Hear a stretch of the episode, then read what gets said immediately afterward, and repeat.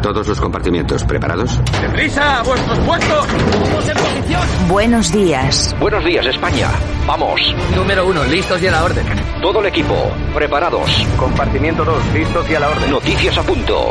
Válvulas cerradas, niveles correctos. Hombres en posición. Que entren tertulianos. Compartimiento 4, listos y a la orden. Vamos a por ello. Número 6, listos y a la orden. Santiago Fontenla, preparado que entramos. Compartimiento 8, listos y a la orden. Comenzamos Buenos Días España, Radio Cadena Española. Compartimiento 10, listos y a la orden. A por ello, vamos.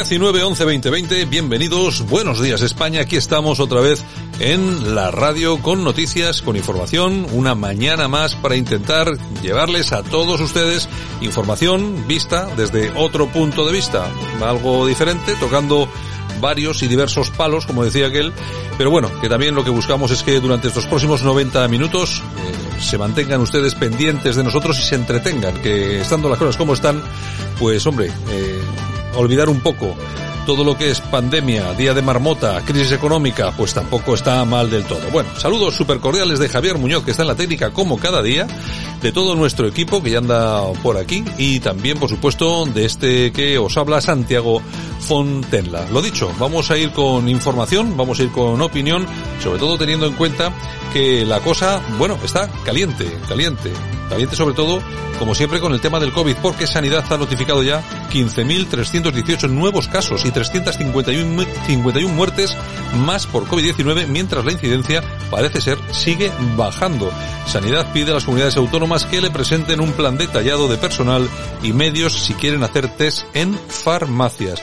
Justicia propone dividir el procedimiento penal en tres y dar la dirección de la investigación al Ministerio Fiscal. Lío también con la educación. Partido Popular, Ciudadanos y Vox van a apoyar a Partido Nacionalista Vasco y Junts para garantizar la oferta suficiente de plazas en la educación concertada. El Partido Popular va a abrir una ofensiva contra la ley CELAE y se sumará a la manifestación de la concertada este mismo fin de semanas. Bruselas da un aprobado general a los presupuestos de todos los países menos, adivinen de quién, pues España advierte, ha advertido a nuestro país que cuidadito con la eh, deuda. Atención a Podemos, que se desmarca de nuevo del PSOE y exige en el Congreso, con Esquerra Republicana y la CUP, frenar todo desahucio sin alternativa. Los eh, nacionalistas vascos, Ortuzan en concreto, dice que si fuera Sánchez pegaría un puñetazo en la mesa ante la sorprendente actitud de Podemos y Vargas Llosa, que también se pronuncia con esto de la lengua. Suprimir el castellano como lengua vehicular es una idiotez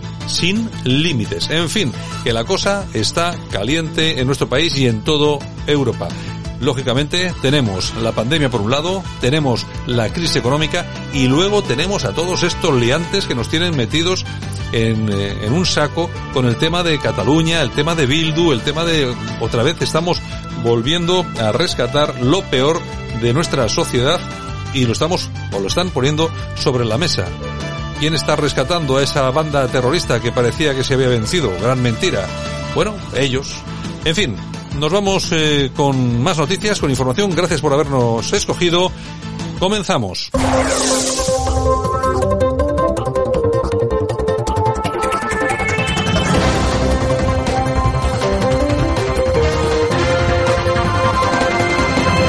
Y nosotros ya estamos en tiempo de análisis de todo lo que ha ocurrido el día de ayer, lo que ha venido ocurriendo hasta ahora, aunque es muy primera hora de la mañana, pero bueno, lo tenemos también como referencia y seguramente que nuestro politólogo Francisco Gómez ya lo tiene ahí anotado y bien anotado. Don Francisco, buenos días. Hola, buenos días Santiago, ¿qué tal? ¿Cómo estás? Nos traerás alguna sorpresa como siempre.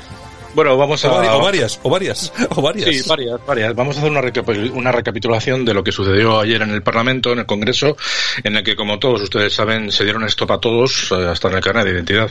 Suele Lógico. pasar, suele, pasar, la, suele, pasar, suele pasar. pero con, la, con el tema de Bildu, pues fue curioso, porque toda la oposición en bloque le acusó al presidente Sánchez de pactar con ellos y ellos se cuidaron muy mucho, ni tan siquiera ni de mencionar la palabra Bildu, ni de mencionar la palabra España. No obstante, hay que decir que ellos mismos se contradicen. El día antes, la ministra Montero, pues eh, decía a todos los españoles lo que vamos a escuchar ahora mismo. En las conversaciones eh, que yo eh, eh, he tenido con Bildu, que ha sido una reunión en el que, que fue pública, que ustedes la vieron perfectamente, han versado solo y exclusivamente en relación con los números y con las cuentas públicas. No ha habido ningún otro elemento que se haya incorporado a esa, a esa reunión. Y, por tanto, una vez que, como he dicho anteriormente, hace diez años, diez años, afortunadamente, este país, insisto, de la mano de un gobierno socialista, la sociedad española, la democracia, venció a ETA, eh, a partir de ese momento creo que cualquier cuestión eh, referida a intentar resucitar a una organización bueno, si se va a resucitar, la resucitáis vosotros, nadie más. Claro, efectivamente. De todas formas, da igual lo que le preguntemos que va por uvas. En todo caso, eh, ayer mismo también por la, durante la sesión de que como comunicamos ayer, pues eh, había muchos eh, de los de los portavoces que salieron a la palestra, pues a dar sus explicaciones. Pues ayer fue curioso porque todos los que sostienen a este gobierno, es decir, Podemos, Esquerra, Bildu, eh, Compromís, toda esta gente, pues se unieron, se unieron para eh, presentar una enmienda al presupuesto que ha presentado el propio gobierno. O sea, Podemos presenta una enmienda a los presupuestos que él mismo presenta. Esto es curiosísimo. Bueno, ahí tenemos a Jaume Asens, que habitualmente no le vamos a escuchar mucho, pero vamos a darle un poquito de cuartelillo para que vea que dice lo contrario a lo que dice la ministra Montero. Vamos a presentar una enmienda conjunta, tanto el Grupo de Unidas Podemos como Bildu y Esquerra Republicana, que tiene relación con la suspensión de los eh, desahucios pensamos que es una incongruencia que mientras eh, se le pide a la gente que se quede en casa, se la pueda echar. Es otra incoherencia pedirle a la gente que se lave las manos cada día y que se sigan produciendo cortes en los suministros. Como saben, hasta ahora se suspendían aquellos desahucios que derivaban de la situación del, del COVID. Ahora nosotros queremos ir un paso más allá, pidiendo un abanico mucho más amplio de situaciones que harán, si no imposible, prácticamente imposible, que se produzcan desalojos en nuestro país. Bueno, a mí me encanta la música que ponen a estos, a estos vídeos que, que van por redes sociales, ¿eh? Es la musiquita que ha puesto Podemos. Hombre, si la comparas con la música bélica que pone Podemos y Vox, a mí también me gusta más. Esta tiene más, tiene más, no sé.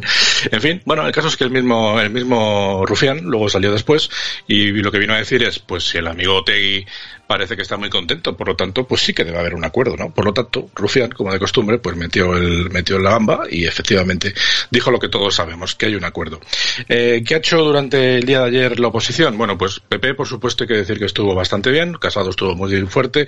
Cuca, la de los cuquitos, pues ¿qué quieres que les diga? Le cogió Carmen Calvo y le dio un repaso, porque Cuca es Cuca.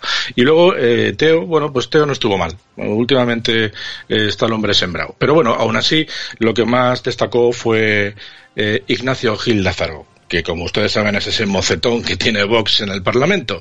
Bueno, pues Ignacio Gil Lázaro eh, lógicamente hizo lo que debe, lo que pasa que si no sabes torear Manolete, ¿para qué te metes, no?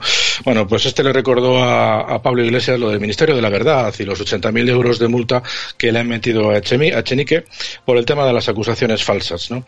Y, y claro, lo que suele pasar, cuando una persona lleva tantísimo tiempo en el Parlamento, ya por decencia y vergüenza, pues quizás, y más aún siendo un trásfuga del Partido Popular, pues tendrías que quedarte en tu casa, ¿no? Es algo parecido a lo que le sucede a Garrido aquí en, el, en Madrid, que ya saben que se fue del PP a Ciudadanos, o a Bauzá también del PP que se fue a Ciudadanos, o Manera, Malena Contesti que se fue de Vox a Ciudadanos. Bueno, pues toda esta gentecilla son políticos profesionales y, pasa lo que pasa. Pero en el caso de Ignacio, a mí me dio un poquito de pena porque, porque ha salido escaldado. Le cogió Pablo Iglesias por banda, bueno, se le bajó hasta la mascarilla, ¿no? O sea que vamos a escuchar al del Moño, que francamente, pues estuvo bien. A mí me gustó. Vamos a escuchar Señoría, cuando usted entró en esta Cámara, yo no habría cumplido todavía cuatro años. Nos llevamos muchos años usted y yo, pero cuando le escucho, empiezo a notar en ese tono que emplea usted la música del nodo, un tono grandilocuente que recuerda a otras épocas de este país. Y a propósito de la pregunta, es normal, señoría, que a ustedes les incomode que se hable de la mentira y se hable del bulo, porque esa es básicamente su gasolina política llevándola hasta unos niveles de desfachatez inéditos en nuestro país. Ustedes nos han acusado a nosotros de estar financiados por Irán, cuando está acreditado y ustedes han reconocido ser financiados por el brazo político de una organización terrorista iraní. Ustedes permanentemente reniegan de lo público y dicen más mercado y menos Estado. Y resulta que el presidente de su partido, que no ha dado un palo al agua, solamente ha vivido del dinero público. Y usted, desde 1982, todos los ingresos que ha recibido ha sido por ser un cargo público. Ustedes son la mejor expresión política de la mentira y del bulo. A ustedes les gustaría ilegalizarnos a nosotros, al Partido Nacionalista Vasco, a Esquerra Republicana de Cataluña, a EH Bildu, a Junts y hasta a Compromís. Y ustedes amenazan aquí con no vamos a consentir, no vamos a tolerar. Usted no tiene que consentir ni tolerar nada. Este gobierno es el resultado de las urnas y de las mayorías parlamentarias. Y le digo una cosa, mientras ustedes sigan posicionados en la mentira y en el odio y sigan teniendo atrapado al Partido Popular en la Plaza de Colón, le auguro gobierno socialcomunista para muchos lustros. Bueno, por lo menos no miente. es que, vamos a ver, hay algunas cuestiones que evidentemente no vamos a estar de acuerdo con Pablo Iglesias y Está creo que cualquiera, está claro. cualquiera que nos escuche tiene que entendernos. Pero es que hay algunas cosas que sobre Vox son absolutamente ciertas. De hecho, yo no sé, estoy haciendo memoria, pero me da la sensación de que, de que Abascal no ha vuelto al Congreso desde la moción de censura. Se ve que acabó agotado. sí, no, parece, Este- pare- ahora le, le echan la bronca a todos los que están por ahí de Vox, menos a él porque no está. No, no, es alucinante. Siempre está el hueco vacío. Lo claro, vamos a ver, yo le entiendo, ¿eh? Porque ya, ya te digo que hay gente que me lo ha comentado, que este hombre es de tres meses de vacaciones al año y se ve que acabó agotado. Bueno, en todo caso, ahí le ha dado un restregón. Hombre, lo de ilegalizar partidos es un poco fuerte, pero a algunos sí que nos apetecería, desde luego. Sí, sí. Pero bueno, me ha hecho gracia la fecha, ¿no? El 82. Es cuando el Naranjito y Clementina, ¿no? O sea, en lo mundial de fútbol o algo así. Fíjate, se han pasado años. Pues ya estaba este hombre en el Parlamento. En fin, cambiamos de tema Yo, si rápidamente. te parece, para- antes de cambiar, vamos a poner una cuñita, si te parece, ¿de acuerdo? Ah, vale, vale, estupendo. Venga. Atención, la demanda en los bancos de alimentos se ha disparado con la pandemia. Por seguridad estrenamos una gran recogida de alimentos nueva y más segura. Solo tienes que añadir al ticket de tu compra la cantidad que desees donar al salir por la caja de tu tienda. Del 16 al 22 de noviembre te necesitamos más que nunca. Dona a tu banco de alimentos. Pues qué importante es, efectivamente, ayudar con el Banco de Alimentos. Yo invito a todo el mundo que pueda, pues que eche una mano, porque no solamente por las colas del hambre, sino porque este tipo de, organizaciones que se ocupan de estos asuntos, efectivamente, hacen una labor importantísima. Importantísimo también es decir la verdad, y como últimamente tenemos a nuestro presidente que no hace, no hace más que recordarle al resto de, partidos, Santiago, que mienten más que hablan, pues vamos a escuchar un audio preparado, lógicamente, pero que nos viene muy bien para escuchar las propias contradicciones del presidente. Hacen ustedes también es mentir, fake news, desinformación, mienten sin rubor en todos los frentes, señoría. No he pactado con los independentistas. que es mentira. Nunca, Que es falso. Que es falso. Estoy diciendo que con Bildu no vamos a pactar. Y es que con Bildu no se acuerda nada. Si quieres lo digo cinco veces o veinte durante la entrevista. Con Bildu no vamos a pactar. Fake news, desinformación, mienten sin rubor en todos los frentes, señoría. Hemos derrotado al virus y controlado la pandemia y doblegado la curva. Hay que salir a la calle, hay que disfrutar de la nueva normalidad recuperada, hay que recuperar la economía. Fake news, desinformación, mienten sin rubor. España no se merece el cambio que me está proponiendo Podemos. Con Iglesias como vicepresidente controlando el CNI y, y con el apoyo directo o indirecto de los independentistas. Del círculo cercano y de confianza del señor Iglesias con poca experiencia política o de gestión pública. Bien, yo sería presidente del gobierno y tengo que reconocerle que sería un presidente del gobierno que no dormiría por la noche, junto con el 95% de los ciudadanos de este país que tampoco se sentirían tranquilos. Fake news, desinformación, mienten sin rubor. Es que la verdad, la verdad, Francisco, la verdad, es que no he conocido a ningún político de la talla de Pedro Sánchez. No, no lo he conocido nunca. Tan mentiroso, pero sobre todo la tranquilidad pasmosa con la que miente. Hay que Sí, valer, ¿eh? bueno. Hay que valer, hay que valer. Bueno, al final tiene razón Carmen Calvo, ¿no? Que él, lo que decía antes de ser presidente y lo que dice después, pues claro, hay que diferenciar que no es lo mismo, ¿no? Pero bueno, al final es que es cuestión, es- eh, hay que creérselo, no, no hay que creérselo. Mira, no hay que creérselo y vamos ahí, déjame para acabar que lea un, que lea eh, textualmente y esto no lo digo yo, lo dice el Bode, ¿te acuerdas de quién decía esto, no? La amiga de, pues, la amiga de, de Melilla, pues Sí, sí. voy a leer el, voy a leer el Bode, Voy el. Bode del día, el Bode del día del miércoles 18. Dice el Bode que con efecto desde la entrada en vigor de este Real Decreto Ley y vigencia hasta el 31 de diciembre de 2021, se aplicará el tipo del 4% del impuesto sobre el valor añadido de las entregas a las entregas, importaciones y adquisiciones intracomunitarias de las mascarillas quirúrgicas desechables. ¿Qué quiere decir esto? Que solo baja el IVA de las quirúrgicas desechables. El resto, no. Así que ya saben, si llevan quirúrgica desechable, una para adelante, otra para atrás, eh, las dos valen 70 por 2, pues 1,40, pues 1,40 cada cuatro horas, echen ustedes cuentas. Nos han vuelto a engañar. Yo no sé, el principal fabricante tengo entendido que es una fábrica de la cooperativa de Mondragón, deben seguir dando palmas porque nos lo han vuelto a colar y esta vez está escrito en el bode, como decía la de es increíble. Bueno, pues nada, Francisco, pues mañana regresamos. Hasta mañana a todos, un saludo. Atención, vuelve la gran recogida de alimentos del 16 al 22 de noviembre. Dona en la caja de tu supermercado o en granrecogidadealimentos.org. Y nosotros que nos vamos ahora con las desconexiones locales, con la información local, regresamos en dos minutos y medio. En Radio Cadena Española comienza el día con el análisis más completo de la actualidad. Buenos días España, buenos días desde Madrid. La Comunidad de Madrid anunciará este viernes si decide o no cerrar perimetralmente la región durante el puente de diciembre, según ha avanzado el consejero de Sanidad Enrique Ruiz Escudero en rueda de prensa posterior al Consejo de Gobierno. La portavoz de Vox en la Asamblea de Madrid, Rocío Monasterio, ha solicitado a la presidenta regional Isabel Díaz Ayuso que abra Madrid para el puente de diciembre porque si la incidencia baja debe liberar a los madrileños. Para la líder de Vox en Madrid, la única herramienta que siguen los gobiernos es el confinamiento y el miedo para hacer frente a la pandemia cuando son necesarios más recursos y rastreos. La Comunidad de Madrid presentará al Ministerio de Sanidad un plan para hacer test de antígenos de coronavirus en las farmacias a la mayor brevedad posible. Así lo ha indicado la Consejería de Sanidad después de que el ministro del ramo, Salvador Illa, haya planteado a las comunidades autónomas en el seno del Consejo Interterritorial del Sistema Nacional de Salud que las que quieran realizar test del COVID-19 en las farmacias, como así lo ha pedido la Comunidad de Madrid, le presenten un plan detallado. Salvador Illa. Y sin negarnos eh, ninguna consideración y a que aumenten su participación clave, insisto, en el Sistema Nacional de Salud en otros ámbitos, sí que he pedido que aquellas comunidades autónomas que, en fin, que quieran usar esta red eh, para su estrategia de detección, hagan un plan, nos eh, hagan saber exactamente qué quieren hacer y cómo lo quieren hacer, qué tipos de test van a querer realizar de estas desde estos establecimientos de farmacia, qué personal y con qué medidas de seguridad los va a administrar, si va a haber o no, en función del test, eh, circuitos separados, como los hay en la red hospitalaria y en la red de atención primaria para personas eh, COVID y personas no COVID, cómo van a vincular sus datos a los servicios de, salud pública, eh, si el personal que lo va a administrar es conforme con las características que indica eh, el fabricante de los test que entendidamente vayan a usar. Por lo tanto, hay toda una serie de detalles que son importantes conocer.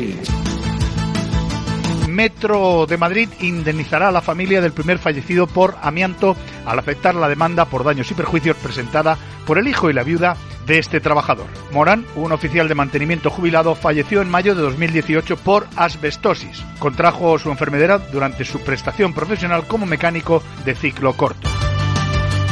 El rastro de Madrid reabre este domingo con un aforo de 2.702 personas, 500 puestos y con el respaldo de 150 efectivos de seguridad y emergencias que estarán respaldados por drones. Los puestos estarán separados por metro y medio en una superficie, la históricamente destinada a este mercadillo, de más de 31.000 metros cuadrados. Se balizarán con cintas y vallas para permitir el tránsito de los residentes.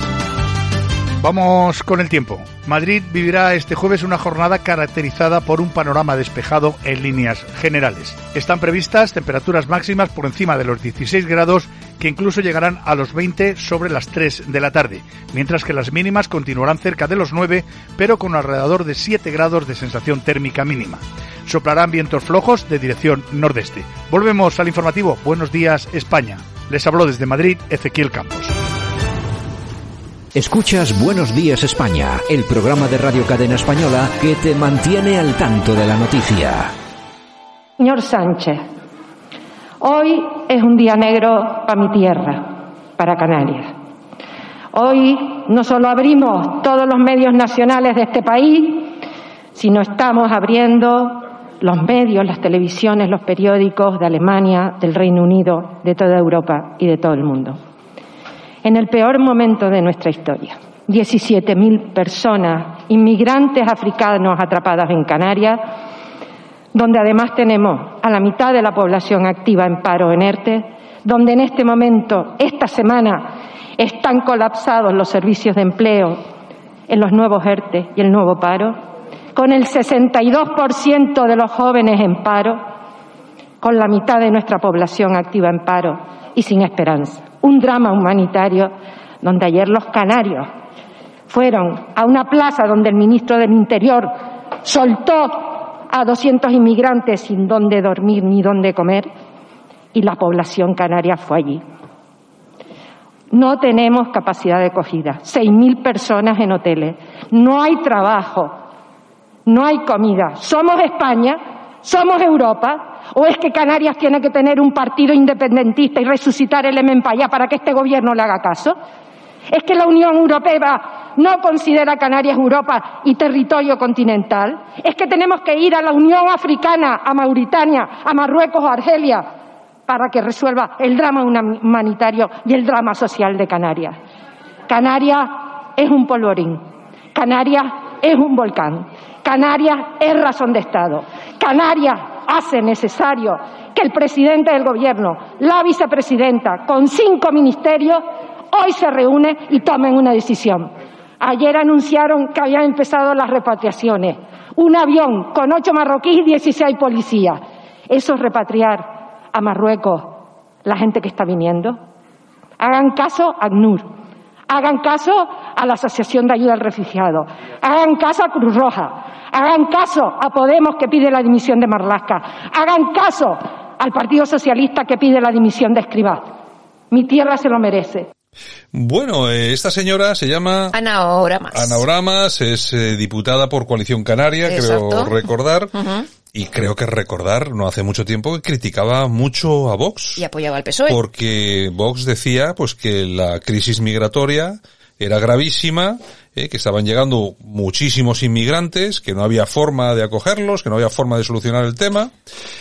Vox pedía repa- repatriaciones inmediatas y resulta que ahora esta señora viene aquí porque han llegado 15.000 Claro. 15.000 ilegales a Canarias, que lógicamente está mal y efectivamente hay que hacer algo, pero ahora, cuando, le, cuando le toca a ella, es cuando viene ahora a decir exactamente lo mismo que siempre ha dicho Vox. Eso pasa siempre, ¿eh? Claro. Entonces, habla de repatriación, no, repatriación es iban cuatro en un avión, pero si tú estabas en contra de eso, ahora que quieres meter más en los aviones para, para esto. sea, ahora que te toca en tu casa, Claro, protestas. claro, antes los, antes los, eh, las pateras llegaban a, a aquí a España, a la costa de, a la costa de ahí del sur.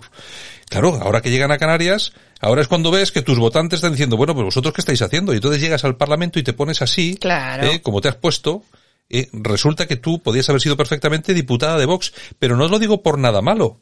Lo digo porque por fin, eh, por fin os habéis dado cuenta de que Vox en esto tiene razón. Tiene razón con lo que está pasando con la inmigración, cómo están llegando y cómo no se hace nada. Y también recuerdo una cosa, que esta señora hace no mucho tiempo apoyó al PSOE. Pues eso te digo, sí, sí, sí. Bueno, pues a disfrutar de lo votado. lo que pasa es que a mí, no a mí- a mí lo que me da pena no es usted, señora Son los Oramas. canarios. Que es, que, que es como casi todos los políticos es bastante cara dura. Mm. O sea, me, me preocupan los canarios que se han visto con un problemón enorme, 18.000 tíos allí, De la noche a la mañana. de la noche a la mañana, y espera a los que están por llegar. Claro. Bueno, me imagino que ahora, como se está montando tal revuelo, el gobierno hará algo para sacarlos de allí y me da igual, porque los dejará en otro sitio y el problema se irá de un sitio A a, otro. otro. Y el problema hay que llevarlo a su casa, de donde son. Exactamente. Y si hay que contratar un transatlántico para meterlos a todos y des- desembarcarlos en un puerto marroquí, pues se hace. ¿Por qué tiene que estar la población sufriendo este asunto? ¿Y por qué tiene que venir usted ahora, eh, después de llamar xenófobos y racistas a la gente de Vox, a decir exactamente lo mismo? ¿Qué pasa? ¿Que usted tiene... Ahora como me toca a mí lo puedo decir Claro, yo, ¿no? ¿no? ¿Es que usted es más demócrata que nadie o qué? Ya, ya, ya, ya. Pues bueno, acaba usted de demostrar que Vox tenía razón. Sigue teniendo razón. A disfrutar de lo votado. Buenos días, España. Ahora, en Buenos Días España, revista de prensa, con Yolanda Couceiro Morín. Los principales titulares de la prensa en Internet, lo mejor de Twitter y la efemérides musical del día.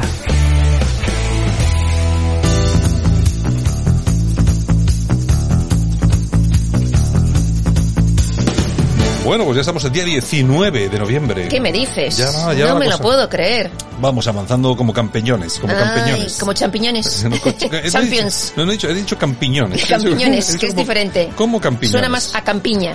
Bueno, ¿qué tenemos por ahí, En fin, bueno, no, vamos a, no vamos a tener discusiones lingüísticas ahora. Ayer hablábamos de Chenique, que había sido condenado a pagar 80.000 euros y tal. Sí, este dimitirá. ¿No habrá dimitido ya? No, ¿Trae la noticia no, o- no, no, no ha dimitido, no ha dimitido. Ah, la no. familia dice que, oye, que eso no puede salir gratis, eh, llamar violador a un inocente, y seguimos esperando a que dimita, pero aquí no dimite Bueno, nadie tiene- de tiene- Podemos. Parece que tiene que pagar 80.000 lagartos, ¿no? Eso, eso. Bueno, pues este que- va que los de pague- condena en condena, porque ya había sido también condenado. Sí, por, tal, sí, ¿no? por no pagar, por pagar en negro, ya sabes. Pero bueno, este para pagar no lo tiene, pero es que lo que tiene que hacer no es pagar, es dimitir, Exacto. irse, irse de la política. Y si se exprime un poco más, que se vaya a Argentina, que allí tiene familia. Pues mira que no tienen que dimitir, ¿eh? Hay unos cuantos, ¿eh? Argenti- oye, argentinos, estos argentinos, los kirchneritos, oye, nos han mandado a lo, a lo peor, lo que, peor, ten- a lo peor. que tenían ahí, ¿eh? Ya te digo. tío aquel, este de Cataluña, no sé cómo se llama, que ahora también debe ser diputado, eh, que Una monja también, ¿no? que arrancaba la, arrancaba la bandera de España del Ayuntamiento sí, de sí, Barcelona, la monja Calam esta, y- pero, pero, ¿para qué venís de aquí? verdad. Iros a pedir la, la independencia del Mato Grosso, capullos, ¿a qué venís aquí a montarla? Exactamente, exactamente. Es que desde luego... A las cataratas del Iguazú por ahí, que se vayan. señor, señor. Bueno, ABC. El terrorismo yihadista continúa siendo una amenaza grave para España. El secretario de Estado de Seguridad del Ministerio de Interior ha asegurado que estamos en alerta 4 terrori- antiterrorista, o sea que estaremos en 5. Mm. Eh, Yo alerto a todos nuestros oyentes, menos mal, menos mal, después de, de- del atentado en Austria y de las- de los cuellos cortados en Francia, menos mal que han venido estos los ministros españoles a informarnos de que el islamismo es un problema. Eh. Menos mal que no nos habíamos dado cuenta ninguno. Nada, no lo hayamos dicho nunca, nunca jamás, ¿verdad? En fin, el confidencial digital. Ábalos les dice a sus varones, tranquilos, no tenéis elecciones hasta dentro de tres años. Vamos, que tenéis, podéis hacer que lo que podéis hacer lo que os dé la gana, que la gente se va a La- olvidar la de los gente- pactos de Bildu. La gente se va a olvidar. y no- del no castellano y de todo, ¿eh? o No- sea, No preocuparos, no qué preocuparos. cara más dura tiene Torrente, de verdad. El gobierno gasta 150 y 155.000 euros al día para alojar inmigrantes ilegales en plena avalancha en Canarias. Claro, a los, hotelitos, Claro. a los hotelitos de cinco estrellas. Exactamente, los tenemos que tener cerrados para los turistas, pero, Lo que tiene que hacer Ana, Ana, Ana Oramas esta es cogerse un avión e ir a manifestarse con sus vecinos. por ejemplo, Eh, tenía que ponerse la primera en la manifestación. en fin, el confidencial, falsificación y multa a Bascal. El caso catalán se tuerce para Vox. Están ahí Bueno, pendientes. pero no hay, no ha habido, no ha habido sentencia. Todavía no. No, no, no. Entonces, no. sé, ese titular no se corresponde con la realidad. Eh, Lo dice el, el confidencial, no lo digo yo, ¿eh? Ah, ah, bueno, bueno. El pues, confidencial. Pues entonces el confidencial miente. Exacto. Porque, vamos a ver, Abascal no ha sido condenado No. ni tiene ninguna multa. Otra cosa es que le pidan. Exactamente. Otra cosa. Pero bueno, que también, yo ya lo dijimos ayer, que no sé tampoco de qué se extraña la gente. O sea, por cierto, por cierto, eh, ayer por la tarde dimitía eh, el, el coronel del ejército Vivero. Pero que no ya- había sido elegido hace cuatro días. Sí, pues ya ha dimitido, ha dimitido porque, Ostras. porque ha habido un enfrentamiento con la, con la cúpula del partido en Madrid. Qué raro. Y, y ha presentado su dimisión y se ha ido. Lo vamos a tener aquí la semana que viene. Y, y claro, pero es que es lo que le decía. Vamos a ver, Enrique. Si ya sabéis lo que hay, pero que ahora de qué te Así quejas. es, De- así es. No, es que no, en Madrid no me han hecho caso y tal. Bueno, pues, ya, pues Pues ya lo que estaba sabías. cantado. si ya lo sabías. Que los que mandan son los de Madrid, por mucho que os empeñéis. En Venga. fin, el Independiente. Cargos de Ciudadanos sondean dar el paso al Partido Popular ante la deriva de arrimadas. Sobre todo de Madrid y Pues Andalucía. no te preocupes. Supongo no, que no- Bauzano será uno de ellos. No, no te preocupes que los tratarán bien en el PP encima. Y- Seguramente. Y, seguramente que le quitarán el sitio A uno más, del PP. a más de uno de los que estaba ahí desde hace mucho tiempo dando la cara. Suele pasar. Bueno, oye, si aparece otra vez Bauzá, yo me corto las venas. Yo- es no, que me es imagino una- que no. Buah, es que no sé. no sé, si vuelve Bauzá, Dios mío. O Garrido, que quiere presentarse a la Comunidad de Madrid también. También fue Vaya. presidente de la Comunidad de Madrid. Dios mío, Dios mío, Dios mío. De verdad, Hostia, esto es es- verdad, es verdad que Claro. presidente de la Comunidad de Madrid. Claro que está en Ciudadanos. Y ahora, y ahora se quiere volver a presentar por Ciudadanos. Joder, vaya, vaya ganado. Vaya, Ay, vaya, es la, la casta política que vaya, tenemos. vaya ganado, En vaya fin. ganado. Voz Populi.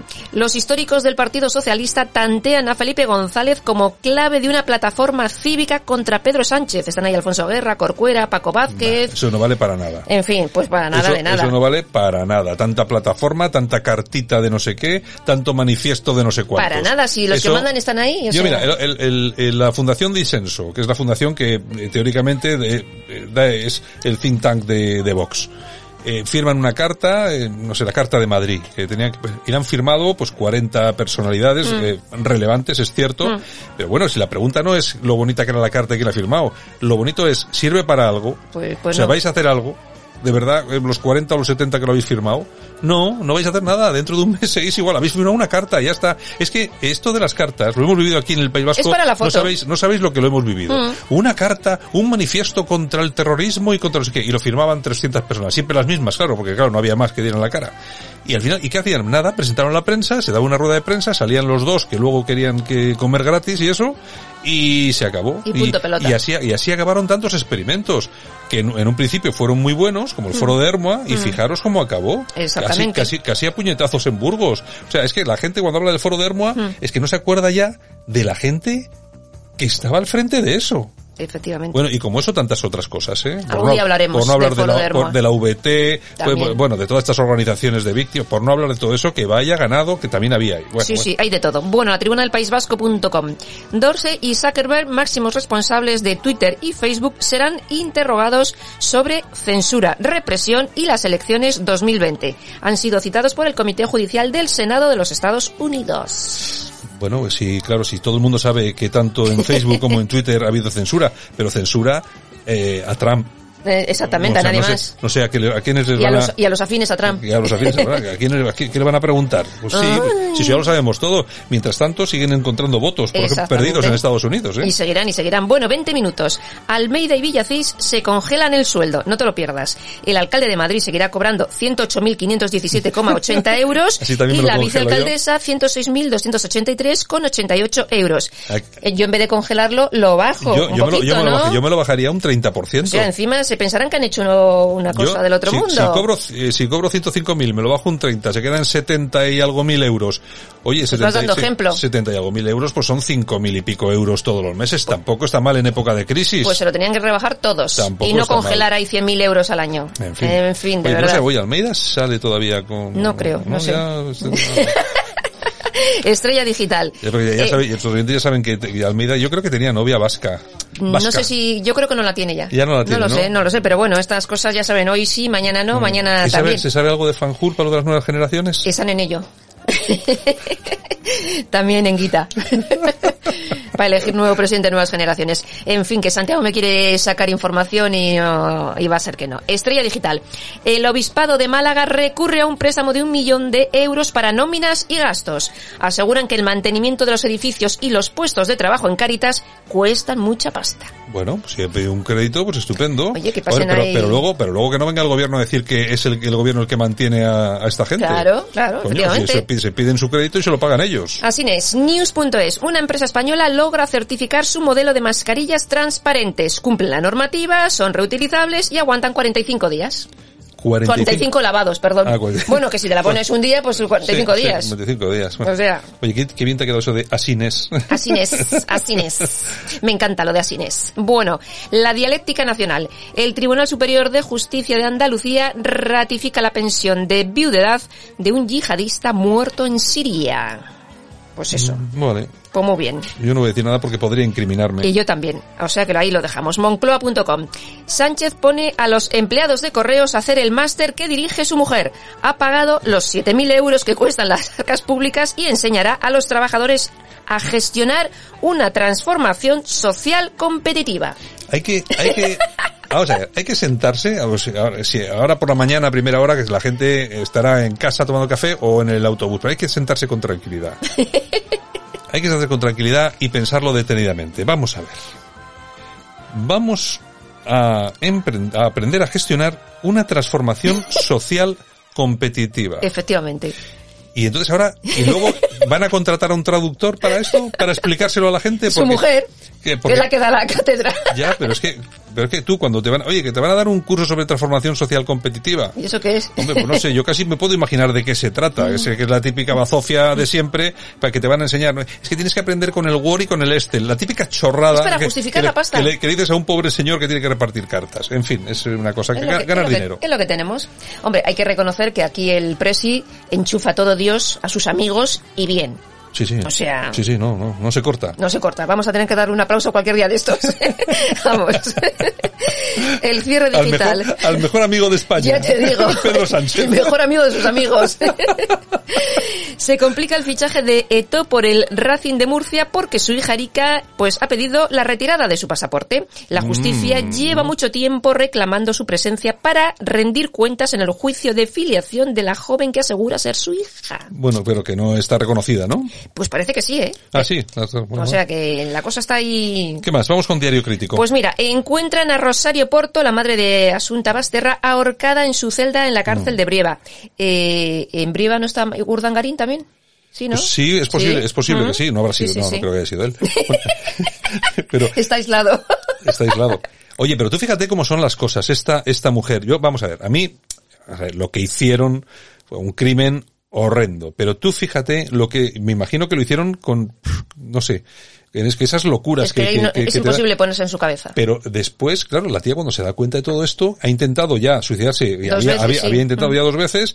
Yo creo que después ha disimulado que, que se le había pasado para que le dieran eh, la, posi- la- de cancha, sí. la posibilidad de tener cinturones y tal y Mm. cual, y a la primera se ha ahorcado. Sí, sí. Bueno, vamos a ver, que sí, que ya, ya sé lo que está pensando todo el mundo que nos escucha, pero joder, Santiago, si tú siempre has dicho que esta gente había que colgarla en una plaza pública, que sí, pero que es penoso, en el fondo es penoso. es Ay, penoso. Dios mío. Bueno, nos vamos a la prensa al corazón, que Venga, yo tengo a- tres noticias. Venga, vamos a ver, Pues mira, empezamos. Eh, en lecturas, Belén Esteban Belén Esteban. se plantea dejar Sálvame. ¿Y por ¿Qué- Pues porque dices? su amigo Raúl Prieto, que era ex eh, director de Sálvame, pues eh, tiene una productora, va a hacer un nuevo programa y se la quiere llevar como fichaje estrella. Pero, eh, ¿a otra cadena o a Mediaset? Pues me imagino que Mediaset, porque Yo este me- está es también el director del programa este de los fines de semana de donde Mm. estaba Toño Moreno. Ya, este que también, que el chico era gay y esto, ¿no? Es, es Ah. el que sale con el arquitecto este Torres, famoso. Sí, ese que hace los chalés tan bonitos. Ese, pues son pareja. Joder. ¿Ves tú cómo te enteras de todo conmigo? Sí, esto es.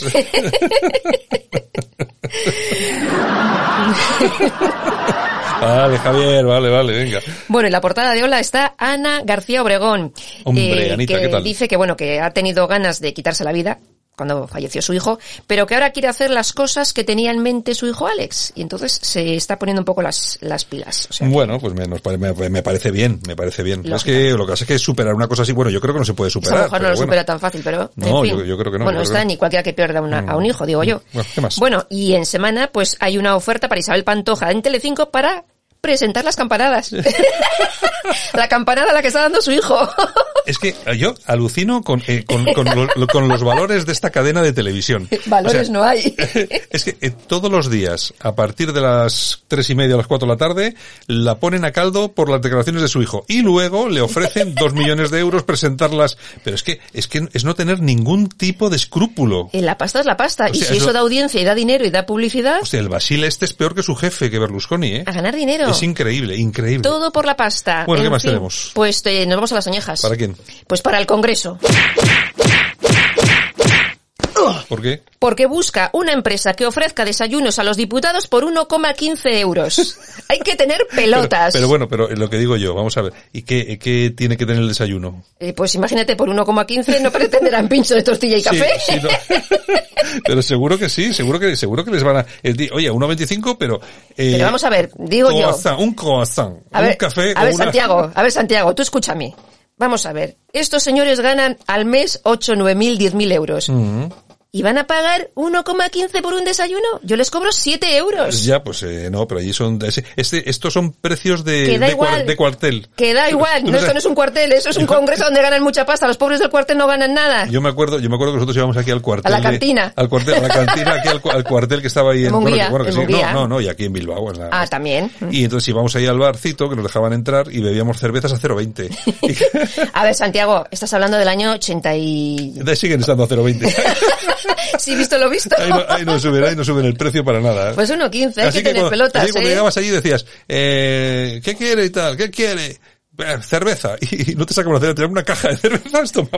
Joder, manda huevos, manda huevos. Venga, ¿qué en más? fin, Venga, bueno, ¿qué nos más? vamos a los aplausos. Venga, ¿a quién vamos a aplaudir? Pues se los vamos a dar a Pablo Casado. ¿Qué ha hecho Pablo? Pues mira, le ha dicho a Pedro Sánchez, ¿se imagina a Biden pactando con los terroristas del 11S? ¿A que no? Bueno, eh, mm, yo no sé No qué... sé yo. A, Biden- a Trump no, pero... Yo no sé qué decirte, he visto cosas peores, ¿eh? En fin, Bueno, en fin, en fin. Pues bueno, nada, pues esta sección del programa se acabó. vale entonces. ¡No se acabó! ¡No, señor! Yo también tengo algo que decir. que piden un imposible. ¿Cómo se le va a encomendar a este gobierno que venda la imagen de España por el mundo? Pero si es un gobierno que la mitad de sus miembros, cada vez que oyen la palabra España, les da sarpullido, les entra un sarpullido. Si es un gobierno que la mitad de sus miembros piensa que la bandera de España es la tricolor. Pero si es un gobierno que se piensa que la democracia de Venezuela es más avanzada que la de Alemania. Pero así, ¿cómo van a vender la imagen de España? Pero si es un gobierno que tiene los pactos que tiene, imagínense ustedes que se encuentra el señor Sánchez con el presidente francés, con Macron, y le dice, mira, ese, ese terrorista que nos vais a entregar ahora por haber puesto una bomba en la casa cuartel de Zaragoza, que tuvo 11 asesinados, seis de ellos niños, ese, pues es al que abrazan, al que apoyan, con los que nosotros apoyamos los presupuestos. O sea, esos nos apoyan. Los que le abrazan a este son los que nos apoyan a nosotros. Imagínense ustedes qué imagen de España. Pero es que además, imagínense además que dicen, mire, eh, también pactamos con otros que quieren eliminar el español de una parte de España. También, vaya imagen de España. Pero es que además todo eso lo hacemos con aquellos partidos que tienen como objetivo quitar una parte de España. Con esos pactamos nosotros. Es imposible que este gobierno venda ninguna imagen de España. Eso es imposible, porque el propio gobierno está haciendo todo lo posible para no vender la imagen de España. Al revés, para dejar claro que España es un- una mezcla de no sé qué, no es un país, que no tiene una bandera propia, que no tiene un idioma propio, que no tiene un territorio propio, que no tiene unos habitantes propios, porque es la necesidad que tiene el gobierno para llegar a los presupuestos. Y entonces llega la pregunta. Escuchas Buenos Días España. El programa de Radio Cadena Española que te mantiene al tanto de la noticia.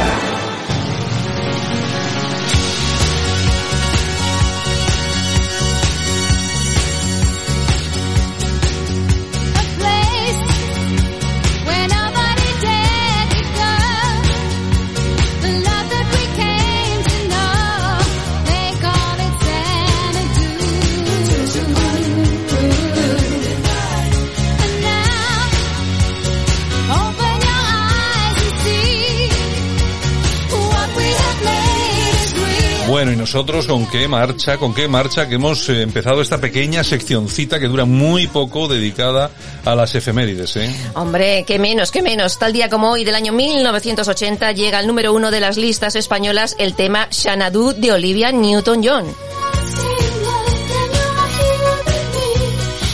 Cantante australiana de 72 años que continúa trabajando y participando en festivales benéficos. 72 años. ¿Y cómo está?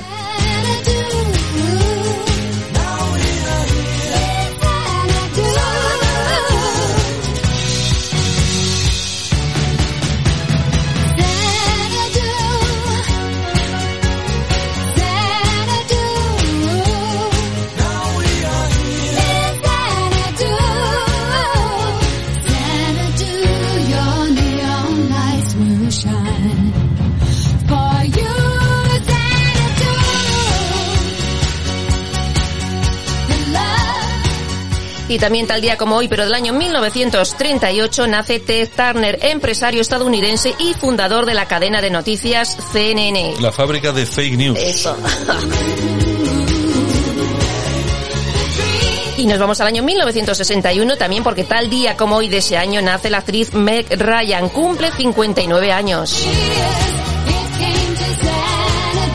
Y tal día como hoy del año 1962 nace la gran actriz Jodie Foster, cumple 58.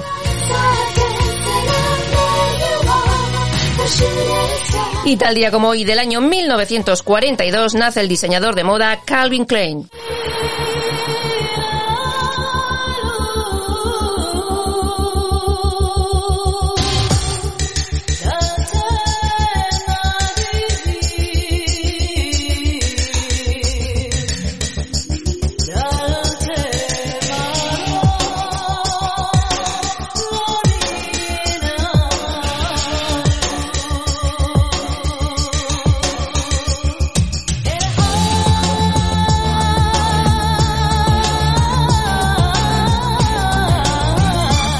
Tal día como hoy del año 1957 nacía en Tel Aviv la cantante Ofra Aza.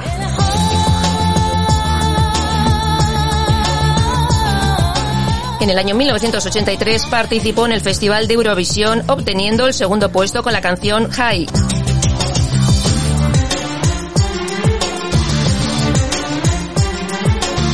Y falleció con 42 años a consecuencia del SIDA.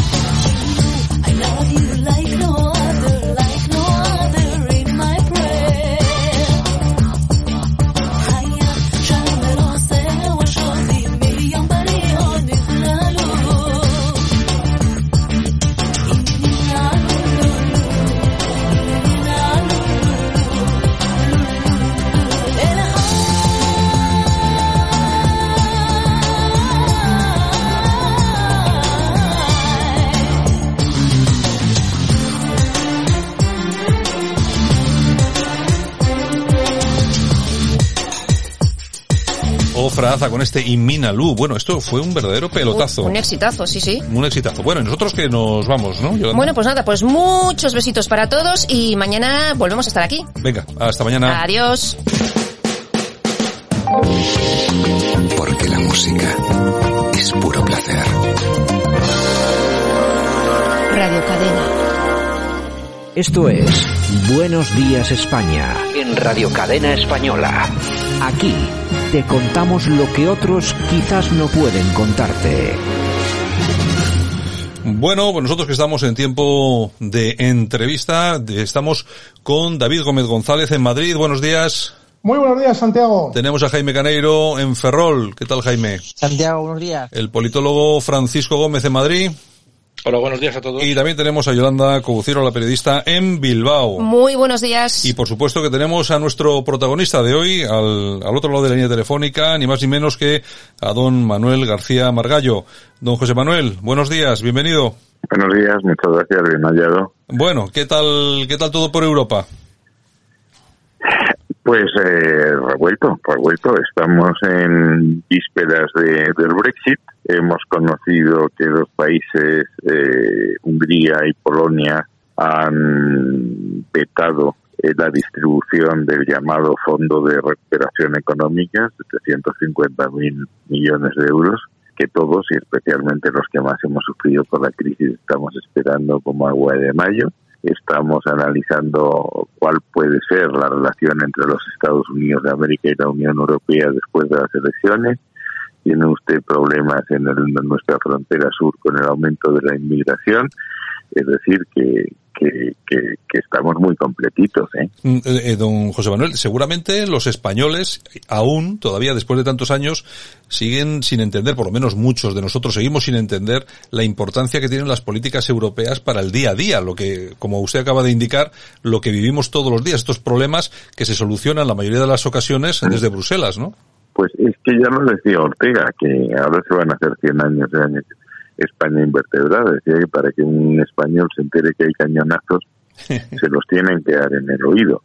Y entonces, para que nos enteremos de, de, la repercusión que tienen las decisiones europeas, pues tiene que pasarnos una epidemia que tenemos que combatir con los europeos y que tenemos que remediar con fondos europeos, o tenemos que enterarnos que estamos teniendo un conflicto en puertas de un conflicto social en Canarias y que tenemos que resolverlo solidariamente con Europa. Pero en fin, esto es lo que pasa, esto es eh, mirarse, mirarse el ombligo o refugiarse en la tribu sin, sin mirar más allá. ¿no? En el mercado doméstico tenemos los problemas, como usted bien indica, el problema que están soportando ahora mismo en Canarias es muy importante, pero bueno, hoy por ejemplo hemos visto que aparecía el CIS, eh, que mantiene uh -huh. el PSOE 11.8 punto, puntos por encima del Partido Popular y parece que suben algo Vox y Ciudadanos. De todas formas, la pregunta, yo creo que la pregunta, aparte de que uno pueda creerse más o menos este tipo de encuestas del CIS, de que ha llegado Tezanos, todo está en cuestión, pero lo que sí es cierto es que con la que está cayendo, con la pandemia, con la con la gestión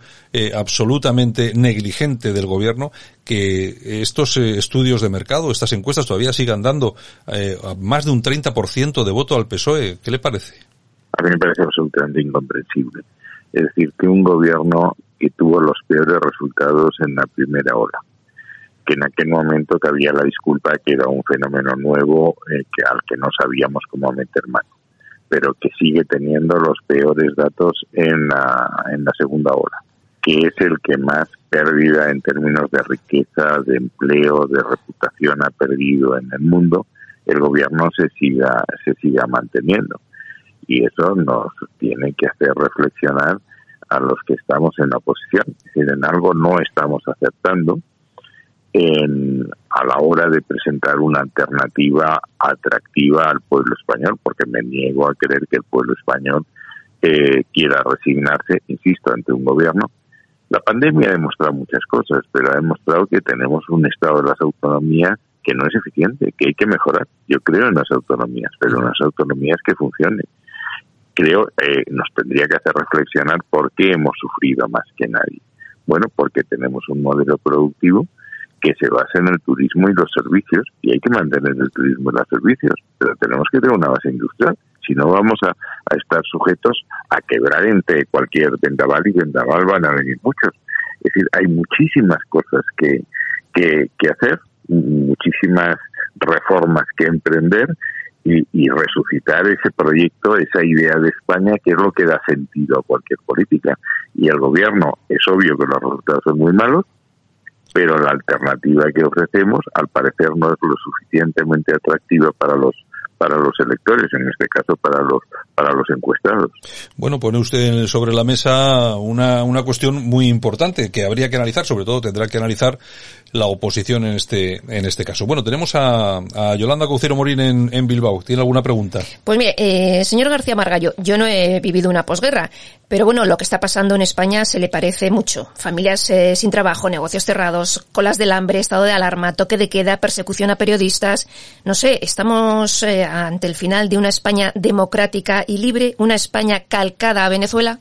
Bueno, yo tampoco he vivido en la, en la posguerra, pero digamos que, que, he, estudiado la posguerra y he estudiado el periodo anterior, que creo que es el que más se parece. He citado antes la, la fecha de 1921, en que se produce el desastre anual y se produce la publicación de España invertebrada que dice que anual eh, certifica un desastre que, es, trae causa de la fragmentación de, España, de la incapacidad de los, de los gobiernos para, para garantizar la estabilidad y eso trajo la dictadura de Primo de Rivera después la guerra. Yo creo que en estos momentos mm, el, España está muy fragmentada, como estaba en los tiempos de, de Ortega. Usted tiene a la, a la derecha del Partido Socialista, PP eh, y Ciudadanos, y en otro espacio, pero también a la derecha del PSOE está Vox, y en la izquierda usted tiene un gobierno que es el gobierno más débil que ha tenido la historia de España nunca. Eh, Pedro Sánchez es presidente gracias a un voto, el Perú existe, está apoyado en un gobierno que tiene dos almas y cuyas deficiencias están manifestando en, sobre todo en política interior, desde luego, pero sobre todo en política exterior. Es decir, si estamos teniendo problemas de control de la inmigración, es porque los países del sur del Mediterráneo no colaboran, sus fuerzas de, seguridad no ayudan a controlar los flujos de salida, lo cual quiere decir que las relaciones son malas y el resultado es, es, eh, es el que es. Entonces, es verdad que el gobierno tiene una tentación totalitaria a la que sucumbe con excesiva frecuencia. El intento de nombrar el Consejo del Poder Judicial, que es el órgano de gobierno de los jueces, eh, por una mayoría simple, orillando a la mitad de a la mitad de España, que es exactamente lo contrario de lo que hicimos hacer en la Constitución, por eso se hablaba de una mayoría, me parece que era de tres quintos, bueno, ha tenido que ser Bruselas la que lo pare, pero eso ya indica eh, ya indica maneras, es decir, ya controlan el legislativo, eh, por supuesto controlan el ejecutivo ya querían controlar el poder judicial esta, esta o hablaba usted de otra, de otra tentación totalitaria, que sobre texto de erradicar las noticias falsas que vienen desde fuera y que atentan a nuestra seguridad exterior, se quiere poner en marcha una comisión de la verdad que preside nada, más y nada menos que Iván Redondo, que es el de gabinete del presidente. Claro, encomendar al gobierno que diga lo que es verdad y lo que es mentira es poner al zorro a cuidar las gallinas.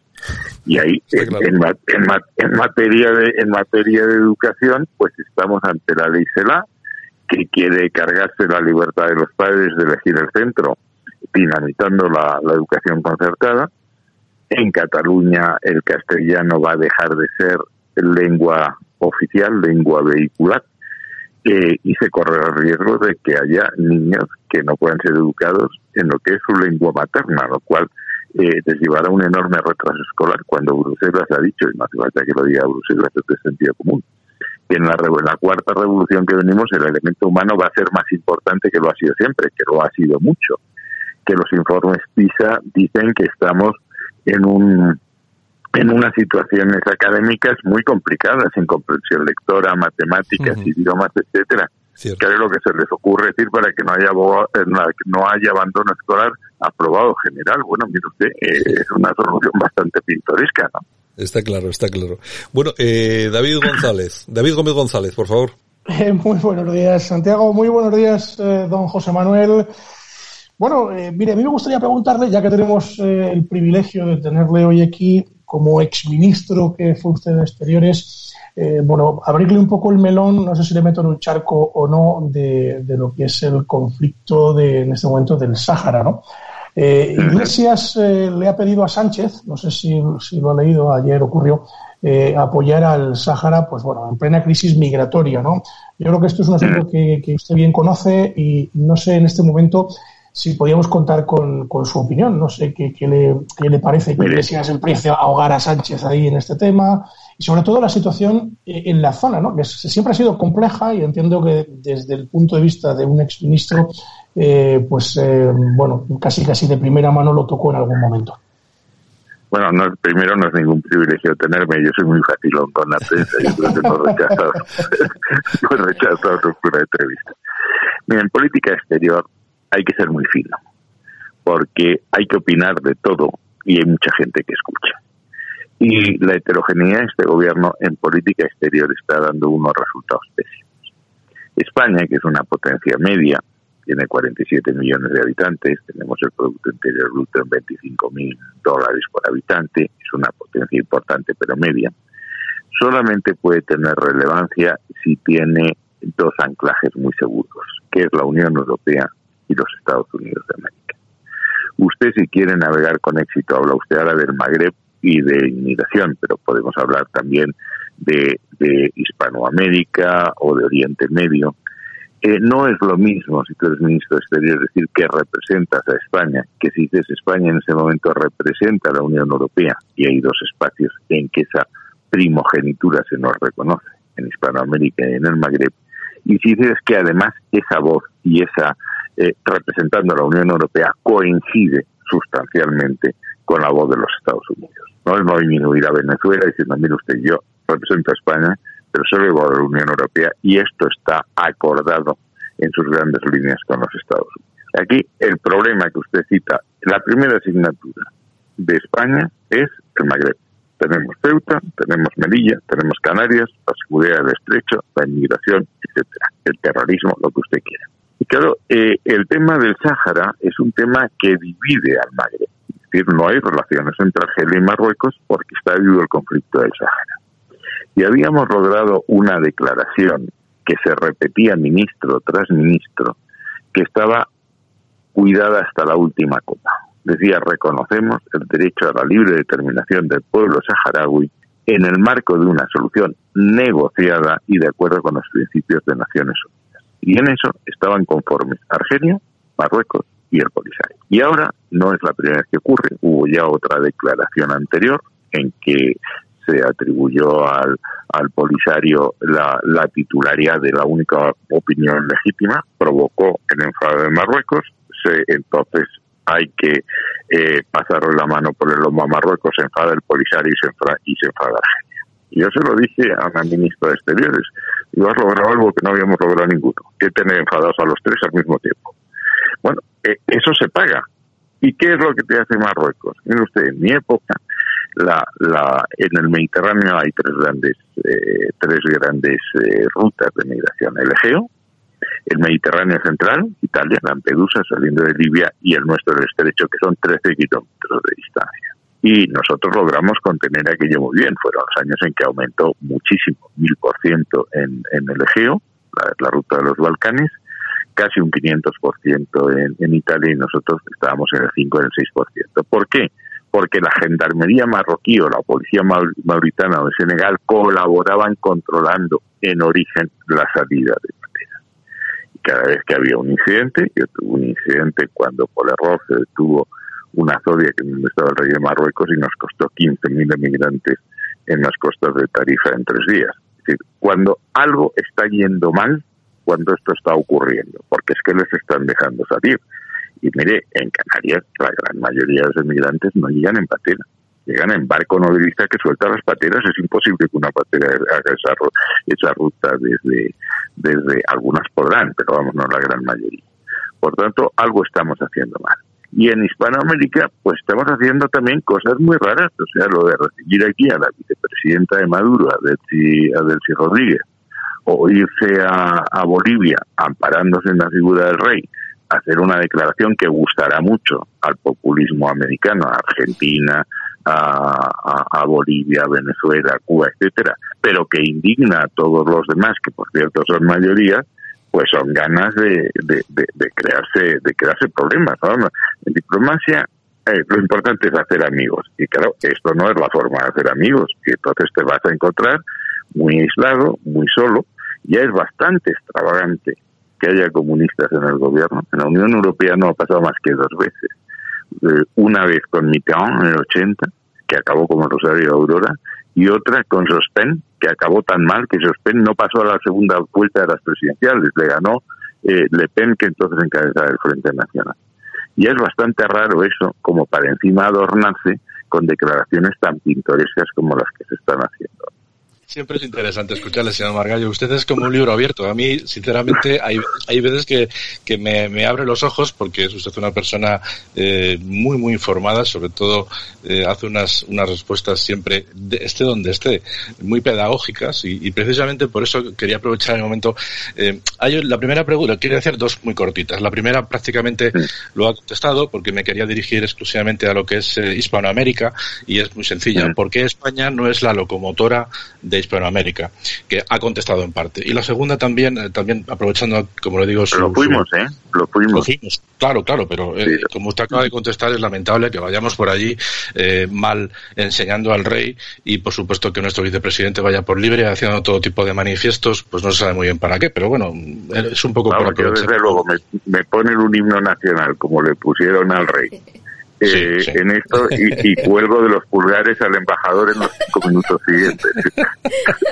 Sí, pero bueno, al, al final, al final los, los, vínculos que tenemos con Hispanoamérica pues da la sensación de que, de que no, se están, no se están utilizando correctamente, porque al final, bueno, pues son ciertas empresas del IBEX las que históricamente han estado allí haciendo negocio, pero bajo mi punto de vista es una lástima que España no sepa aprovechar el mercado que tiene allí. Por eso, eh, su opinión, muy brevemente. Y otra, también aprovechando, como le decía, su, su carácter pedagógico siempre que contesta, eh, ¿qué le diría usted a toda esta gente que está esperando que la Unión Europea nos salve de este gobierno? Porque es absolutamente imposible que eso suceda, bajo mi punto de vista. ¿eh?